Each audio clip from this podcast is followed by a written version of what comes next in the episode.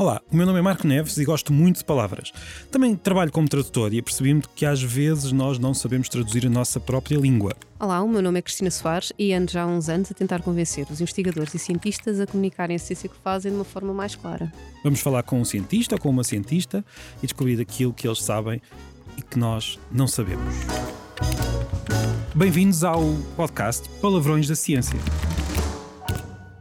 Então, Cristina, quem é que nós temos cá hoje connosco? Hoje temos o Hugo Silva, que é doutorado em Engenharia Eletrotécnica e de Computadores pela Universidade de Lisboa. É investigador no Instituto de Telecomunicações e também é docente no Instituto Superior Técnico. E diz que também é inventor, mas já lá vamos. Já lá vamos. Inventor? Eh, é uma das minhas qualificações, sim. De uma coisa chamada Invisibles. Mas... Ah, então já vamos perguntar o que é isso, não é? Vamos lá. Nós aqui nos nossos episódios temos sempre uma, uma palavra uma palavra comum, vamos falamos um bocadinho, só como quase aperitivo, e depois avançamos para os palavrões. Mas hoje a palavra não é um palavrão, é uma palavra que, de que eu me lembrei de investigar um pouco, mas já foi, já houve uma época em que as pessoas achavam esta palavra muito complicada. A palavra é computador. Tem uma origem curiosa, porque é uma palavra de origem latina, não, não é muito difícil saber isso, só que foi roubada, digamos assim, pelo inglês, porque a palavra vem do latim, de um verbo que queria dizer calcular, e hoje nós dizemos computar e computar é calcular, não é?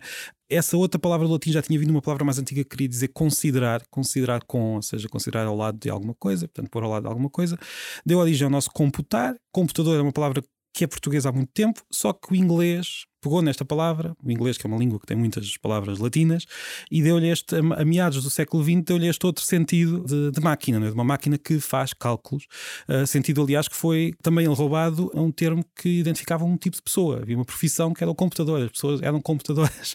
Uh, havia pessoas contratadas com o título de computador. Aliás, no Eden, desculpa estar a interromper, no, no filme Eden Figures, uh, sim, chamam computadores são, computa são uh. Exatamente. Elas são computadoras. Levaram-nos à, à, Lua, não é? Exatamente, e foram computadores, exatamente, grandes cabeças. No, no, fundo, quando se criou uma máquina, eh, aquilo era um computador artificial. Depois o artificial caiu, não é? E ficou só o computador, e o outro sentido mais antigo no inglês perdeu-se, e o inglês acabou por uh, invadir as outras, uh, as outras línguas, não nos dando nenhuma palavra, mas sim, digamos, criando um novo miolo para esta esta palavra que já existia. Portanto, no, no, fundo não é a origem, mas sim aqui uma pequena história e acontece com outras palavras. Uh, e rapidamente, nós queremos é falar com o Hugo, não é? mas só para a, a própria palavra presidente também foi uma palavra que, é que aconteceu o mesmo. Nós já tínhamos a palavra presidente antes, mas foi por causa dos Estados Unidos que criaram um presidente enquanto chefe de Estado que depois nós acabámos por ficar com a palavra presidente da República. Portanto, o presidente da República é também, curiosamente, e se calhar para o horror de algumas pessoas, um, um anglicismo. Uh, e pronto, isto foi a palavra normal. mas hoje temos aqui uns palavrões bem interessantes. Não sei se queres começar por perguntar algo. Temos, temos. Eu, todos os convidados nós pedimos uma, um palavrão. Só que o Hugo mandou-nos mandou uma lista e eu fiquei indecisa. São tantos que eu fiquei indecisa e acho que vamos falar de, mais do que um. Só que vamos Deus. começar por um que eu acho que pode resumir, se calhar não, e o, o Hugo já vai dizer, pode resumir um bocadinho esta conversa, ou pelo menos iniciá-la, que é bioinstrumentação. Ui. Então. Não sei lá o que é mais difícil, hein? Sim, portanto, bioinstrumentação é, é no fundo a área em que eu tenho trabalhado historicamente e junta essencialmente dois palavrões. Uma que são as biocoisas, uhum. portanto, que tem a ver com a biologia, os, os processos tal, tal como uhum. eles existem no mundo, não é? E todos nós somos biocoisas, somos aglomerados de células. biocoisas é muito bom. um bom palavrão esse, biocoisas. Átomos, portanto, todos nós temos uma função bi biológica, não é? Então, essa é uma das etiologias da palavra, diria eu, o facto de, de, de estarmos a olhar para algum processo que existe na, na biologia ou no, ou no mundo biológico.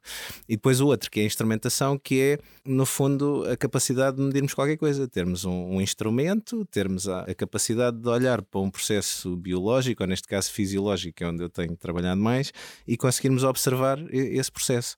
E na verdade, todos nós, eu diria que temos a nossa componente de bioinstrumentos, porque a nossa visão, por exemplo, é um bioinstrumento. Mede a luz à nossa volta e permite-nos identificar uh, uh, o, o, mundo de, de, outra maneira, não é? O, os nossos ouvidos também medem as vibrações, portanto, conseguem uh, ajudar-nos a, a, perceber o que as outras pessoas nos transmitem. Portanto, aqui é uma instrumentação mais analógica, porque são os instrumentos com que nós já vimos equipados, e eu trabalho mais em bioinstrumentação digital, mas é esta perspectiva de conseguirmos eh, observar e medir alguns dos processos à nossa volta, neste caso biomédicos. Ou seja, crias novos instrumentos. Exatamente, crio novos És inventor, não é? És inventor. sim, exato, sim, já tenho algumas, alguns galhardetes nesse domínio, sim. Entre os quais os Invisibles. Queres-nos falar? Claro, sim, e liga bastante bem à, à, palavra que estávamos a abordar há pouco, que são os computadores que, em certa medida, quase que eh, podem ficar um bocadinho em desuso rapidamente, não é? Eh, uhum. Eu vejo, por exemplo, pela minha filha que ela, quando olha para um computador, já não lhe chama um computador, chama-lhe um tablet. ou um, um, smartphone, porque é aquilo que ela vê como mais pervasivo na, no nosso dia a dia estamos no fundo a seguir um caminho em que de facto as tecnologias digitais começaram nos computadores, mas hoje em dia o computador é um acessório, já, já uhum. não é aquele conceito de uma peça monolítica que está na nossa casa, já é algo que nós transportamos, o nosso computador portátil, e que rapidamente está a ser trans, ultrapassado por um tablet. Eu, eu, vejo que aqui a Cristina, por exemplo, já não usa um computador, usa um. um por acaso, por acaso um é da minha filha, o que me faz ainda sentir mais velha, mas tudo bem, tudo bem. No, no fundo, o computador agora começa a ser um, um quase um telemóvel muito antiquado, porque nós também fazemos chamadas no computador, também fazemos. Exatamente. Aconteceu mesmo com os telemóveis, se nós vimos bem, nós tínhamos telefones, depois passámos a ter telemóveis e agora começamos a chamar telefones fixos aos anteriores e os telemóveis é que são o telefone, não é? Portanto, o computador vai começar a ser, se calhar, cada vez mais uma peça secundária no meio deste. Já é. Se calhar temos é. que explicar o que é um telefone fixo para Sim, no outro, dia, no outro dia tive que explicar à minha filha, que tem agora 18 anos, como é que se usava um disco. Ui. Sim, mas como é que vocês marcavam um número? Foi, foi uma experiência engraçada. Mas, portanto, nesta evolução, obviamente a finalidade da computação está lá, as uhum. coisas simplesmente têm, têm, outro nome, mas houve assim um salto que é entre aquilo que são os computadores que nós transportamos no, nos nossos bolsos sobre a forma de um smartphone, um tablet, o que for, uhum. começamos a ter computadores que transportamos no nosso pulso, os smartwatches e outros dispositivos eh, inteligentes, eh, muito recentemente, já, já não tanto, mas eh, digamos que na última década foram englobados neste também palavrão, mas que começa a ser mais corriqueiro, que são os wearables. Portanto, coisas que nós transportamos, transportáveis, okay. não é? Uhum.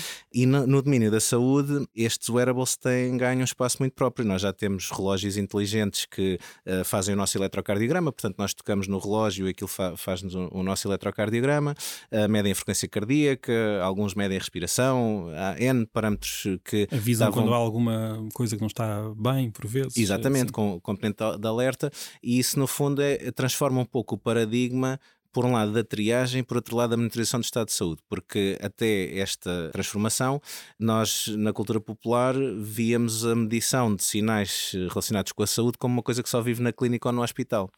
Ora, o que é que nós começámos a descobrir eh, há uns anos, e, e há uns anos já há mais de uma década, é que as soluções baseadas em wearables, portanto, coisa, nós estarmos sempre a tirar coisas para o corpo da pessoa, acaba por não ser uma solução escalável, porque nós temos uma área limitada. Se eu quiser medir a respiração, tiver que pôr uma faixa de peito, e se quiser medir o cérebro, tiver que pôr um capacete e mais não sei o quê, entretanto parece mais um, um cyborg do que um ser humano, porque é só dispositivos espalhados pelo corpo. E essa questão, digamos assim, que é será que conseguimos fazer as coisas de forma diferente, foi que há cerca de 10 anos nos colocou neste caminho que nós hoje designamos como Invisibles, mas que no fundo não é mais do que nós percebermos como é que integramos os sensores biomédicos, os bioinstrumentos em objetos do cotidiano e conseguimos fazer funções semelhantes à dos wearables e às dos dispositivos hospitalares, mas de uma forma mais transparente para a pessoa. Nós agora estamos aqui quatro, não sei se estou a cometer alguma inconfidência, mas quantos de nós é que temos um relógio inteligente? Uh, não tenho, por acaso não tenho, mas não. podia ter. Portanto, ah, aqui nenhum de nós tem não. um relógio inteligente. Portanto, temos há... também aqui a Inês, é só para explicar a quem está a ouvir que a Inês está aqui a controlar o nosso. Pronto, espero não ter estragado. Quem, quem, quem é aquela quarta pessoa? Nunca agradecemos à Inês, aproveitamos. Uh, mas, portanto, um, uma das principais barreiras é nós temos que possuir um, um destes objetos inteligentes. Sim, se forem e... uma pessoa despistada como eu, deixam-nos sempre em casa, exato. Lá está, ah, okay. mesmo possuindo um destes dispositivos, temos que os, os usar. E, e mesmo quando. Eu, eu, tinha um, eu tinha um, só que a minha mulher roubou um porque eu só usava uma vez cada, cada mês. Olha, sendo assim, fico eu com ela. Não é? Precisamente, sim. Portanto, é, é mesmo esse, é, é, são mesmo essas as barreiras mais de fatores humanos e de usabilidade. Nós temos que carregar os dispositivos, temos que nos lembrar de os usar. Muitos deles não são baratos, não é? Não uhum. estão acessíveis a qualquer pessoa. E há depois uma outra componente que por vezes é desvalorizada, que é o lixo eletrónico que se vai gerando. Pois. Não é? Como já, já se falou aqui, o abandono, não é? O facto de nós comprarmos o dispositivo e depois uh, usamos uma vez por mês e se calhar daqui a uns tempos nem isso, isso resulta de um facto positivo, que é, no geral, a nossa saúde estar sempre bem, portanto, uhum. nós não, não temos uma função que aquele dispositivo desempenhe no nosso dia a dia. Para pessoas com patologias, se calhar uhum. seria diferente, mas para um utilizador comum, não. E então o facto de a norma ser estar tudo bem, faz com que as pessoas abandonem rapidamente os dispositivos. E isto é um problema no domínio dos wearables.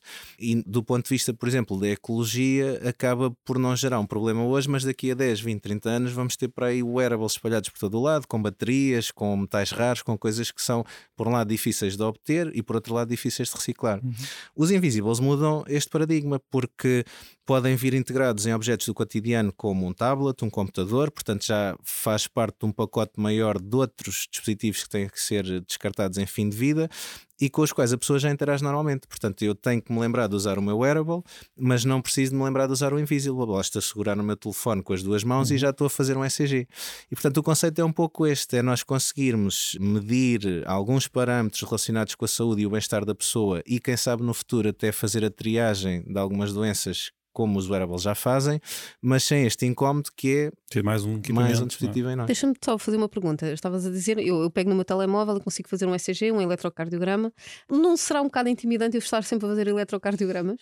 eu diria que alguma tipologia de pessoas, eh, por exemplo, não sei, pessoas que tenham assim uma sensibilidade maior para o seu estado de saúde, não, não vou dizer assim o nome da patologia, mas a pessoa mais atenta ao seu estado de saúde, digamos, poderá gerar alguma ansiedade. Pronto, isso admito que sim, mas não é diferente da ansiedade que gera um wearable. Portanto, uma pessoa Sim. que já procura ativamente okay. esse tipo de medição. Os próprios telemóveis criam ansiedade com uma série de outras aplicações. Exato, muito pior. Ligarem também da noite por causa do trabalho cria mais ansiedade é, que um ECG. Mas, pelo menos aqui salvamos, uh, salvamos não, salvam com os equipamentos a, a, vida de algumas pessoas, não é? Porque também Sim. é esse o objetivo. Mas se calhar é, isso também é pensado a pessoas que têm, possam ter doenças crónicas e que necessitem de um diagnóstico mais permanente ou não? É mais mesmo a pensar no, no, geral população Sim. em geral e numa espécie de não sou saber como é que está para evitar determinado tipo de doenças ou esse no fundo é, é, é, o nosso a nossa grande esperança que é o facto de nós conseguirmos no limite medir as pessoas com uma grande regularidade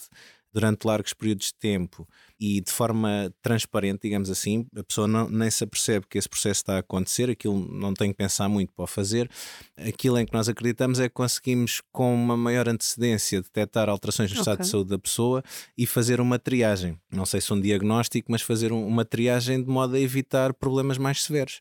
Uh, uhum. Se pensarmos, por exemplo, e porquê é que nós começamos pelo ECG? Porque ainda hoje as doenças cardiovasculares são ah, uma das principais causas de morte a nível mundial e as consequências digamos, de um evento mais severo, por exemplo, um AVC, algum evento mais extremo, são muito nefastas, não só para a pessoa, para os seus familiares, para o Sistema Nacional de Saúde. Portanto, são consequências que, se forem evitadas, prolongam a qualidade de vida da pessoa, não só para a pessoa, como para, para, os seus mais próximos, e também se traduzem em poupanças para o Sistema Nacional de Saúde e afins. Então, nós começamos por essa razão, porque em doenças como as cardiovasculares, onde a triagem representa um papel importante, nós detectarmos a doença hoje ou detectarmos a doença daqui a 5, 6, 7, 8 anos é completamente diferente, e então lançámos-nos neste processo de descoberta, até que ponto é que nós conseguimos, com grande antecedência, detectar algumas alterações no estado de saúde da pessoa que sejam preocupantes não fazer o diagnóstico, porque isso é algo que pertence ao foro médico, médico, portanto, okay. nós temos muito esta, esta componente da triagem, porque não, não achamos que sejam os próprios dispositivos a ter inteligência suficiente para decidir pelo médico, o médico está, está sempre lá, e, e, portanto, detectada alguma alteração, a pessoa é encaminhada para um serviço de saúde, esse serviço de saúde irá fazer exames complementares e depois logo decide-se sobre o acompanhamento a dar à pessoa, se é que existe algum diferente. E na, na prática, o que é que já, uh, já conseguiram fazer neste sentido? Nós temos um, um progresso portanto, um, o dia a dia das pessoas e aquilo que é a transposição da ciência para o dia a dia das pessoas é, é algo é lento, que não é imediato, pois, é claro. muito lento e, e, com razão, porque para as coisas ficarem bem feitas e para serem suficientemente validadas e para nós uh, confiarmos nos resultados daquilo que se faz a nível de investigação, há um caminho de vários anos. E como, como disse, nós já começámos a pensar nestes temas há cerca de 10 anos há alguns. Anos, é quase nada, não é? Para, para conseguir ter. Estou a dizer, 10 anos é pouco tempo, não é? é pois, quer dizer, eu, eu, a minha expectativa era que a gente conseguisse ter isto já mais evoluído, não é? Mas, mas sim, 10 anos não, não é assim uma janela temporal tão grande se pensarmos em tudo o que é preciso fazer. Mas tem, tem precisamente esta componente que é o facto de termos que ir dando passos sólidos uh, e certos para garantir que aquilo que depois é transposto para o dia a dia das pessoas é, é, é válido. Mas já, eu diria que já, já estamos muito próximo de ter resultados concretos. Portanto, o, o facto de já existirem wearables que hoje em dia até podem ser prescritos pelo médico. Há, uhum. há, um conjunto de legislações que foram lançadas recentemente que prevêem a prescrição de dispositivos digitais como auxiliares de, de monitorização e acompanhamento dos doentes, e isso é muito positivo. Não só isso, como também o facto de a comunidade também ir ficando mais sensibilizada uhum. para este tipo de prática, não só a comunidade médica, como também os doentes. Eu consigo uh, partilhar assim alguns dos aspectos que, por exemplo, funcionavam como barreiras à implementação de coisas como telemedicina, a monitorização remota de doentes, e que passavam muito pela desconfiança que as pessoas tinham no acompanhamento dado por esta via. O facto do médico não estar ali presencialmente a olhar para a pessoa causava-lhes uma insegurança de que se calhar não estavam a ser bem tratadas. Hoje em dia, esta mudança cultural que demora décadas, portanto, não são coisas eh, que mudem do dia para a noite, como vemos noutras áreas, a mobilidade verde e tudo isso, são processos que demoram Muito décadas, bom. não é? E na saúde a mesma coisa. Portanto, as pessoas hoje em dia já têm o telemóvel que mede a frequência cardíaca, já têm o relógio que lhe dá um aviso, portanto, já começam a confiar neste, nestes esportes digitais como parte de todo o circuito e todo o processo integrado de acompanhamento da, da sua doença.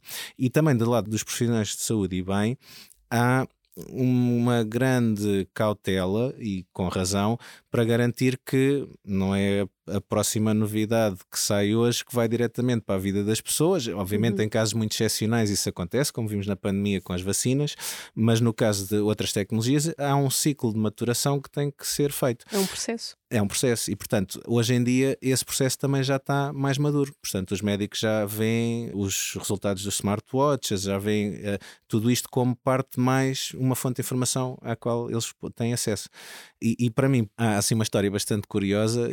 Eu, eu, às vezes até me inibo de, de, contar esta história porque parece quase fabricada, mas não é isto que corresponde à realidade. Porque quando eu estava no final, da, na reta final do meu doutoramento, a fazer a escrita da tese, houve ali uma fase, aquilo é sempre um momento de grande ansiedade, eh, a pessoa está, está assim a, a, pôr as suas ideias no papel. Precisavas depois... do Invisible. Precisava do Invisible. Mas na, na altura haviam assim algumas circunstâncias em que eu estava em casa a escrever a tese, no sofá, onde fosse, e sentia assim umas palpitações, umas coisas mais, esquisitas e que não, não eram normal. A pessoa às vezes sente mesmo o coração uhum. a bater mais, mais forte. E como tenho estes dispositivos assim, mais ou menos lá por casa, não, não saio de casa sem um, na verdade, acabei por começar a fazer assim um conjunto de registros em mim mesmo. Portanto, enquanto tá, quando sentia uma palpitação, ligava-me ao dispositivo e fazia um registro, guardava no computador. Portanto, e fui fazendo isto durante algum tempo. Como este fenómeno não passava, optei por ir eh, ao, médico. ao médico fazer, fazer uma consulta. Um do, dos resultados foi eh, um conjunto de exames complementares, um ecocardiograma, um uhum. eletrocardiograma uhum. oficial hospitalar, e o eletrocardiograma oficial acontece com a pessoa deitada numa marquesa, durante uns minutos a pessoa está ali sossegadinha, e o resultado desse exame era que estava tudo bem, portanto, ele, ele, as tiras de ritmo mostravam que não se passava nada e se calhar não se passava. Quando estava assim a, a trocar algumas impressões com o médico, lembrei-me destes registros que tinha no computador, então tirei o computador, comecei lá assim a fazer uns gráficos do ECG para lhe mostrar e disse: Olha, isto é o ECG que eu vejo em minha casa, não é? E. Assustou? Tenho aqui o ECG para a troca, o seu não serve. Não, não era bem nesse perspectiva, é, é dizer: Pronto, isto ainda continua a acontecer, eu gostava de perceber melhor se é grave ou não. E então claro. mostrei-lhe este registro. A minha esposa, na altura, e penso que ainda hoje se admira porque é que ele não me passou logo uma prescrição para me internar num manicômio, uma coisa assim, porque envolvia alguma programação enquanto fazia aqueles gráficos, mas, mas pronto, mostrei-lhe o gráfico e ele fez algumas perguntas assim legítimas, não é? Isto, a escala tempo, o tempo está bem, a amplitude do sinal está bem, pronto, e depois lá uhum. trocámos umas ideias e, e, percebemos que estava, e então ele chegou à conclusão, ok, se calhar o que nós estamos a captar aqui no, no hospital não está a apanhar toda uhum. a, o picture, a, fotografia, digamos assim, do processo. Então vamos fazer mais alguns exames. No fim, long story short, a coisa estava bem, não havia problema de saúde nem nada. Mas este evento, que é um médico estar a olhar para o doente, o doente sacar ali de uma linguagem de programação, mostrar uns gráficos nos sinais que registrou em casa e verem-se lá algumas arritmias e ele de facto olhar para aquilo como uma fonte de informação adicional eh, dá e, que pensar, e não, e não levar a pessoa para o manicômio, não, é? não para o manicômio. dá que pensar, portanto, demonstra alguma mudança cultural, não é? Uhum. Eh, há, há, um, há todo um, um, tempo que é necessário para que isto aconteça e agora já estamos Porque esta mudança ponto. cultural tem de ser, ou seja, quando alguém como o Hugo quer inventar alguma coisa e que essa coisa uh, sirva para fazer alguma coisa, repetindo a palavra, é preciso convencer as pessoas, os médicos. Uh, há aqui uma série de, de, agentes que desconfiam e que têm. Uh, é e é fácil comunicar com eles. Bom, com, eu já agora poderia fazer assim um parênteses que é, podem-me tratar por tu. Pois. Não, eu trato por tu e não é porque o Marco seja mais bem educado que eu. Alguns convidados eu já os conheço. Pronto, é só Sim, assim. pois, isto é uma Senão discussão vão pensar, que dava para um episódio sobre linguística, sobre as formas há de tratamento. Há o do bem educado e há aquela que é tudo à Não, não mas, vamos tratar por tudo. Um, mas não, nem sempre é fácil de comunicar por várias razões. Uh, por um lado, porque nem sempre nós também conseguimos comunicar de forma mais eficaz, porque em áreas diferentes também temos terminologias diferentes, uhum. linguagens diferentes e, portanto, há, há, toda uma barreira que separa esses dois mundos. E a Cristina tem Sim. aqui boas ferramentas para nos ajudar. Tanto que eu podia dizer sobre isso, mas não. E, e, porque também, às vezes, há, há, digamos que um excesso de oferta, um excesso de opções, e, portanto, havendo poucos profissionais, como infelizmente hoje em dia vamos ver vendo muito sobrecarregados com outras tarefas, com muitas solicitações, nem sempre é fácil nós conseguirmos falar com as pessoas certas, falar com as pessoas que têm disponibilidade também para ouvir as nossas ideias, e de facto existe uma barreira, não só linguística, não só de terminologia, não só de escolas de pensamento diferentes, de deontologias diferentes, não é? portanto, nós somos engenheiros a, a desenvolver tecnologias, então para nós o que queremos é fazer mais coisas e coisas diferentes e, e, às vezes isso pode estar um bocadinho dissociado daquilo que são os ritmos e as necessidades da própria prática clínica, que depois é contrabalanceado pelos contactos que vamos tendo. Mas existem de facto algumas dificuldades. De qualquer forma, quando acontecem alguns avanços, é assim uma espécie de um momento mágico, não é? Porque quando encontramos um match perfeito entre as pessoas que estão a desenvolver tecnologias, as pessoas estão receptivas a essas tecnologias e as coisas de facto avançam, há, digamos que, um, algo especial uhum. em ver uh, essa sinergia a desenvolver-se e, e, as coisas de facto a encontrarem o seu espaço no mundo. E nós temos um, vários casos em que as coisas de facto estão a avançar, em que temos a, eh, a integração de alguns destes resultados da investigação em uh, coisas do cotidiano, mesmo muito concretas mas lá está, para arranjarmos um, dois, três destes casos, temos que bater a, claro, se calhar uma portas, centena é? de portas. Sim. E a propósito de sinergias, como é que um rapaz dos computadores, que és um hum. rapaz dos computadores, acaba na medicina? Ou mais relacionado com a medicina? Era uma área que tu hum, pensaste nisso? Foi por acaso? Foi por causa das palpitações na Não, tese de doutoramento? por acaso essa é uma boa pergunta. Eu não, não vinha prevenido para muita coisa, ele já tinha pensado em muita coisa, mas essa por acaso não me tinha ocorrido. Mas o, o meu percurso foi, foi, sempre, de algum modo, motivado pela resolução de, de uhum. problemas. E em, em geral, foi, os americanos ou os ingleses têm assim uma palavra que é serendípitas, não é? Tantas oportunidades vão surgindo e a pessoa vai, vai atrás. serendipidade. e, e, exato, portanto, serendipidade. E as coisas aconteceram um, um, pouco assim, ou seja, eu tenho um percurso de, talvez muito eclético, comecei por estudar uh, ciências da computação aplicado ao ramo industrial, acabei por escolher esse curso de uma forma que também não foi completamente pensado ao pormenor, eu diria, e e, partilho isto várias vezes porque acho que é interessante. Às vezes a pessoa tem assim uma construção daquilo que é o seu percurso de vida e da sua carreira que está muito formatada logo à cabeça e se houver ali um desviozinho em relação àquilo já é uma grande complicação. Pronto, eu, no, no meu caso não foi nada disso, eu tenho origens humildes, os meus pais não tiveram a oportunidade, por exemplo, de ter um curso superior, eles assim eu diria que uma grande influência que tiveram foi comprarem um computador, um Spectrum, uma coisa já muito datada. Sim, é um clássico. E, e, diz o meu pai que tinha comprado aquilo para eu estar entretido, mas mal sabia ele qual é que era o impacto que aquilo tinha no mundo. E então, no, no meu mundo, não é? E se calhar no mundo. Exatamente. Pronto, exato. E portanto, um, na altura eu tinha crescido muito com o contacto da informática e dos computadores por essa via, do, do Spectrum, e o meu pai sempre trabalhou na área da indústria e a minha mãe também, durante muito tempo, trabalhou numa fábrica de enchimento de bebidas alcoólicas. Se calhar por isso é que eu hoje não, não bebo bebidas alcoólicas, porque vi, vi não, não pelas beber nessa altura, mas porque, porque vi muitas. E portanto eu, eu, sempre cresci assim um pouco rodeado por máquinas, não é? Então o que eu sabia, um pouco à saída do secundário, era que os meus pais gostavam muito que eu fizesse um curso superior para ter uma vida melhor, portanto era logo uma motivação. Gostava de computadores e gostava de máquinas, então havia assim um curso que era informática industrial que combinava computadores com máquinas e foi isso que eu escolhi. Durante esse tempo fui uh, desenvolvendo as competências de programação, um, algumas componentes de eletrónica e afins, e a certa altura cruzei-me com um, um, conjunto de problemas que tinham a ver com processamento de, de sinais fisiológicos. Portanto, havia um, professor que tinha uma colaboração, um professor que hoje é, um grande amigo meu, um dos meus melhores amigos, e que um, tinha uma colaboração com a Faculdade de Nutricidade Humana e onde havia muito esta necessidade de extrair informações dos sinais e afins. Pronto. E a certa altura começou-se a perceber que a forma de chegar àqueles sinais era feita com equipamentos muito complicados e nós, com as tecnologias que estavam surgindo na altura, Bluetooth, Wi-Fi, coisas que hoje em dia são dado adquirido, mas que tiveram a sua gênese e, portanto, não eram muito conhecidas, conseguíamos fazer alguns dispositivos melhores e não só melhores, como também, se calhar, mais baratos, mais acessíveis, que se pudessem disponibilizar a toda a gente. Então, acabei por fazer um pouco o salto da, uh, da informática para a eletrónica e para a eletrónica e informática aplicada a, a biosinais, a, a, biocoisas. Que é um dos palavrões, os biosinais. É outro dos palavrões. É outro dos palavrões.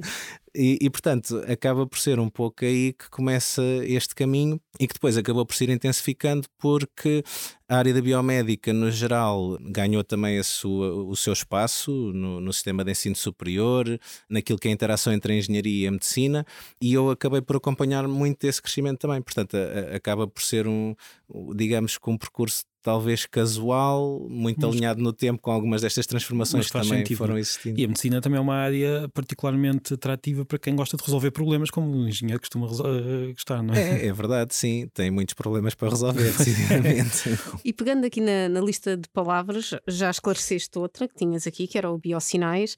Há aqui uma que são duas palavras que eu fiquei. O que é que isto será? O que é que é computação afetiva? Ah. A computação afetiva, e, e liga-se bem a, a, ao início da conversa com a palavra computador, computação, computadeira e afins, tem a ver um pouco com esta associação entre aquilo que são alguns dos processos que conseguem ser monitorizados no nosso corpo e a sua interpretação do ponto de vista computacional. O que é que isto quer dizer em termos de palavrões traduzidos? Portanto, nós temos um computador. O computador está preparado para receber entradas. Nós carregamos uhum. no teclado e ele mostra um, um caractere ou uma palavra uhum. no ecrã. Tem também saídas, como, como o ecrã que nos mostra o conteúdo, um vídeo, o que for. O, o som também é um, um periférico de, de, output, um acessório que, que permite o computador comunicar connosco.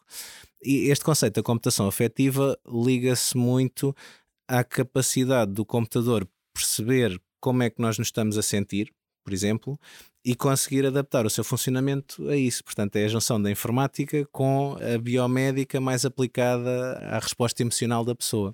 Pois, então o afetiva tem mesmo, tal como suspeitava, está relacionada com os afetos. Está relacionada emocional. com a emoção, okay. com os afetos e afins. Foi okay. um termo Sou... inicialmente proposto, se não me engano, em 95, 97, por uma investigadora que hoje é muito conhecida, que se chama Rosalind Picard, no MIT, e é algo que tem crescido em, em termos de, de popularidade e de interesse de, pela comunidade científica científica e, e, onde o grupo de investigação onde eu estou integrado também tem um papel a desempenhar. Sim. Ou seja, se eu estiver triste, o computador adapta-se à minha tristeza e se eu estiver contente, adapta-se.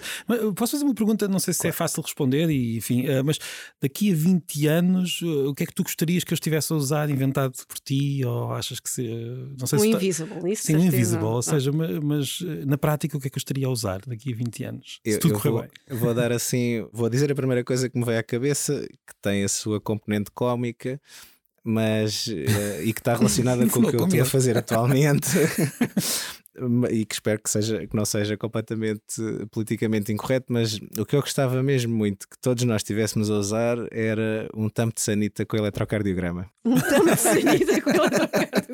ok, então quer dizer que, mas para isso é preciso algum tempo, a pessoa precisa levar a leitura. Não, hoje em dia com os telemóveis. Usar ou utilizar, porque usar implica. Pois. Já escolheu atrás, não? Sim, é não, pronto, utilizar então. Eu... Ok, pronto. O meu background não é linguístico, peço, não, não, dá, dá as duas. Mas a, a, ideia é uh, nós usarmos o tambo de sanita para conseguirmos fazer eletrocardiogramas sem sequer notarmos isso. Não? É? Exato, sim. Portanto, não, isto, isto obviamente tem a sua raiz.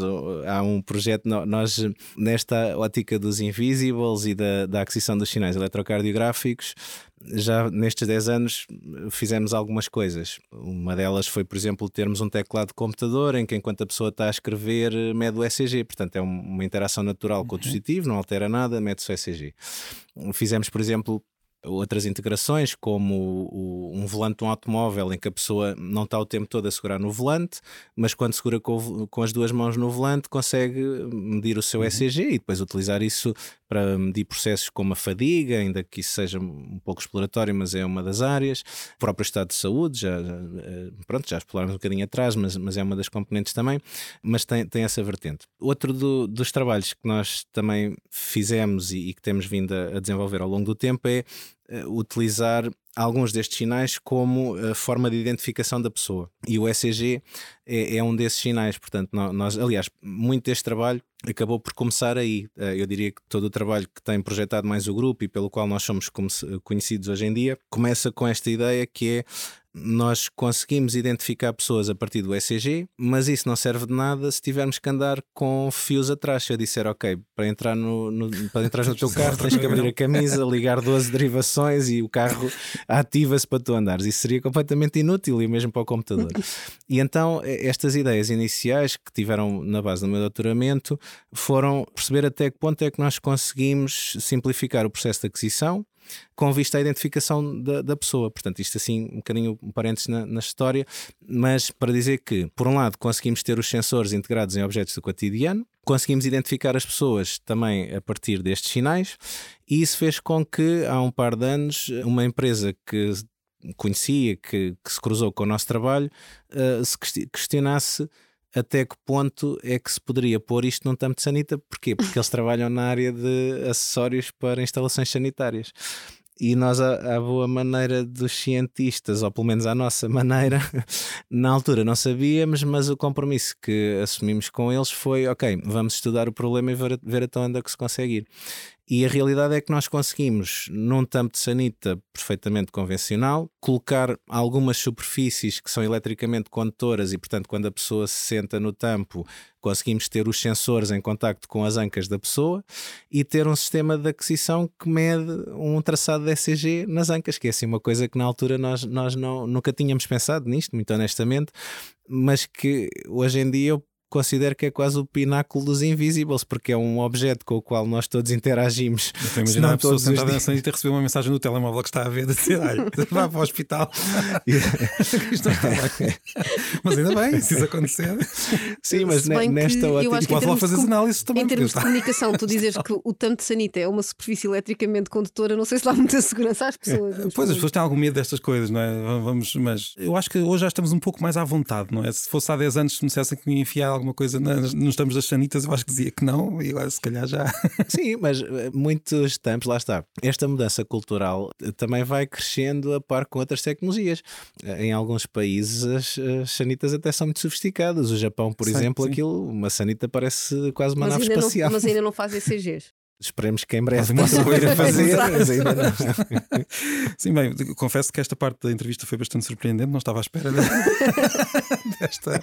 Mas agora, por acaso, a ficar a pensar nisso. Eu ainda hesitei, pronto, haviam outros exemplos. Não, mas, mas... Mas, é, mas, mas, é, um bom exemplo no sentido em que, de facto, nós pensamos nesta integração da. Estávamos a falar dos, dos relógios nós precisamos de comprar o relógio, não é? E eu estava a pensar em que situações é que nós podíamos ter estas medições e aí está um exemplo Exatamente. perfeito. E dessa não tinhas lembrado de certeza. Sim, sim. Se, nós, se, nós, comprarmos uma casa que já venha com isso instalado, nem precisamos nos preocupar, aquilo já está a fazer a sua função em paralelo. Portanto, nós em tempos, falando um bocadinho nesta interação entre a engenharia e os médicos, pronto, eh, numa oportunidade em que estávamos a discutir estas ideias com um cardiologista que, com quem temos uma grande proximidade, um, um, um amigo já de alguns anos, ele fazia assim uma interjeição do género: um tanto de sanita. Isso é genial. Eu consigo ter dados da pessoa todos os dias, todos. Dados várias maneiras efetivas, não é? Mas... Mas já agora em relação aos telemóveis, para sairmos portanto, da sanita, há, se num futuro, não necessariamente com o vosso grupo, mas o que é que o telemóvel poderá fazer que não faz ainda hoje eh, em relação à saúde da pessoa? Eu diria que há, digamos, duas visões. Uma que tem uma história mais longa, diria eu, e outra que tem uma história mais curta. Portanto, se calhar começamos por essa. Sim, vamos começar por essa. Eu, eu diria que, especialmente a partir das necessidades que surgiram da pandemia, tem havido algum interesse por parte da comunidade de usar o smartphone como um, um, coletor de dados relacionados com a saúde. Portanto, conseguirmos ter, por exemplo, o telemóvel a medir a frequência cardíaca já é uma realidade hoje em dia. Conseguirmos, por exemplo, a partir de um sinal semelhante, determinar o nível de oxigenação do sangue é uhum. algo para onde a comunidade também tem estado a olhar e já com alguns resultados promissores. Não diria que é algo que vá começar a sair nos próximos iPhones, mas iPhones agora estou a fazer publicidade, uhum. mas pronto, não será se calhar alguma coisa que sai já na próxima geração, mas é algo que está a ser estudado. A pandemia trouxe muito à ribalta esta questão da temperatura, que é uma uhum. medição muito básica do cotidiano, mas que não faz parte todo o cotidiano das pessoas, porque as pessoas não têm termómetro, claro. ou porque é difícil de utilizar, mas poderia ser, digamos, também uma das vias termos o telemóvel com um pequeno sensor termográfico a, a, fazer a medição da temperatura. Portanto, há muito que ainda se pode fazer em torno do telemóvel, o ECG, já falámos, a pessoa toca no telemóvel, mede o seu eletrocardiograma. Há alguns trabalhos feitos a nível da acústica, portanto, utilizar o, o, o smartphone como um estetoscópio, em que o médico não precisa de estar junto da pessoa para fazer a auscultação e o telemóvel faz. Portanto, hoje em dia o, o telemóvel tem tantos sensores e tantas fontes de, de informação que pode efetivamente ser um, um, um, sensor real. E falámos em alguns exemplos, mas isto daria para uma conversa co daria contínua uma série de um dia. podcasts muito grande só a falar dessas coisas. Por exemplo, a, a, forma como nós teclamos no smartphone pode ser a, a indicativa de alterações comportamentais. A pessoa, se estiver mais lentificada a escrever, pode ser sinónimo de que acabou de acordar, ou então está mais cansado, ou está um bocadinho mais em baixo. Portanto, estas coisas, mesmo da escrita, uh, pode ser extraída muita informação. Até mesmo uh, quem é a pessoa, ou seja, o ritmo a que nós escrevemos é muito, é muito, individual. Não é? Exatamente, sim, tem características biométricas também. Nós há uns tempos estivemos envolvidos num, num, projeto que envolvia a doença de Parkinson e então uma das hipóteses que era explorada era através de alterações no timbre da voz, conseguir prever a, a probabilidade de desenvolver a doença ou não. A partir de uma selfie, por exemplo, na, no Parkinson há, há assim um, uma manifestação que se chama hiponímia, que é uma assimetria no sorriso, não é? Então a pessoa está a tirar uma selfie e sem se aperceber pode ter um software a analisar a sua selfie e verificar o sorriso está simétrico ou não. Se não tiver um sorriso, aquilo é descartado nem analisado. Portanto, há um manancial de sensores hoje em dia no telemóvel que faz com que ele possa de facto ser um dispositivo muito importante na assistência à saúde. A outra conversa mais longa, eu se calhar posso só dar assim uhum. um teaser que é existem algumas pessoas muito empenhadas em eliminar completamente o telemóvel e, portanto, nós termos eh, dispositivos diretamente implantados no cérebro e em que okay, okay. pensamos na mensagem que queremos. Essa pode ser uma barreira de comunicação, no sentido em que a muitas pessoas ficam bem. Pronto, Mas... vamos, afinal, a hipótese do tampo de sanita não parece não assim tão estranho. Má, não é? Exatamente, afinal já não parece assim tão má. Cristina, não sei se queres falar de alguma dica em relação à comunicação de ciência depois desta conversa. Eu hoje vou, uh, vou novamente juntar a dica com o livro, uh, até uhum. a propósito de uma coisa que o Hugo disse, que é a comunicação às vezes de cientistas entre pares ou de já de áreas diferentes, porque acabam por cair nos mesmos erros e mesmas ideias feitas. que é um livro de um autor americano que eu costumo recomendar muito nos meus cursos, que é o Randy Olson. Ele tem vários livros publicados. E este que eu trago aqui hoje chama-se Don't Be Such a Scientist, onde ele desmistifica uma série de comportamentos que normalmente as pessoas, os cientistas, uh, costumam ter, de serem muito sérios, muito formais, agarrarem-se ao jargão desesperadamente com medo de perderem o rigor, o jargão científico, a terminologia científica, não contarem histórias. Ele vai desmistificando isso sempre com a mensagem ouçam, vocês precisam de comunicar aquilo que fazem, precisam de comunicar de uma forma mais clara. E hoje também falo nesse livro porque o que eu tenho em casa, o livro que eu tenho em casa é a segunda edição de 2016, o Randy Olson é americano, e ele fez essa segunda edição logo a seguir à eleição do Trump e tem um prefácio muito interessante, ou seja, hoje também estou a recomendar um livro pelo prefácio, onde ele relembra que numa América, na altura, à volta de Trump, com a eleição do Trump, precisaria de uma maior comunicação de ciência para as pessoas não se divorciarem de vez do rigor, da ciência, pronto, e não embarcarem em algumas teorias que nós sabemos que depois se vieram a comprovar ao longo dos quatro anos e agarrarem-se a desinformação, fake news, etc. Don't be such a scientist, Randy Olson.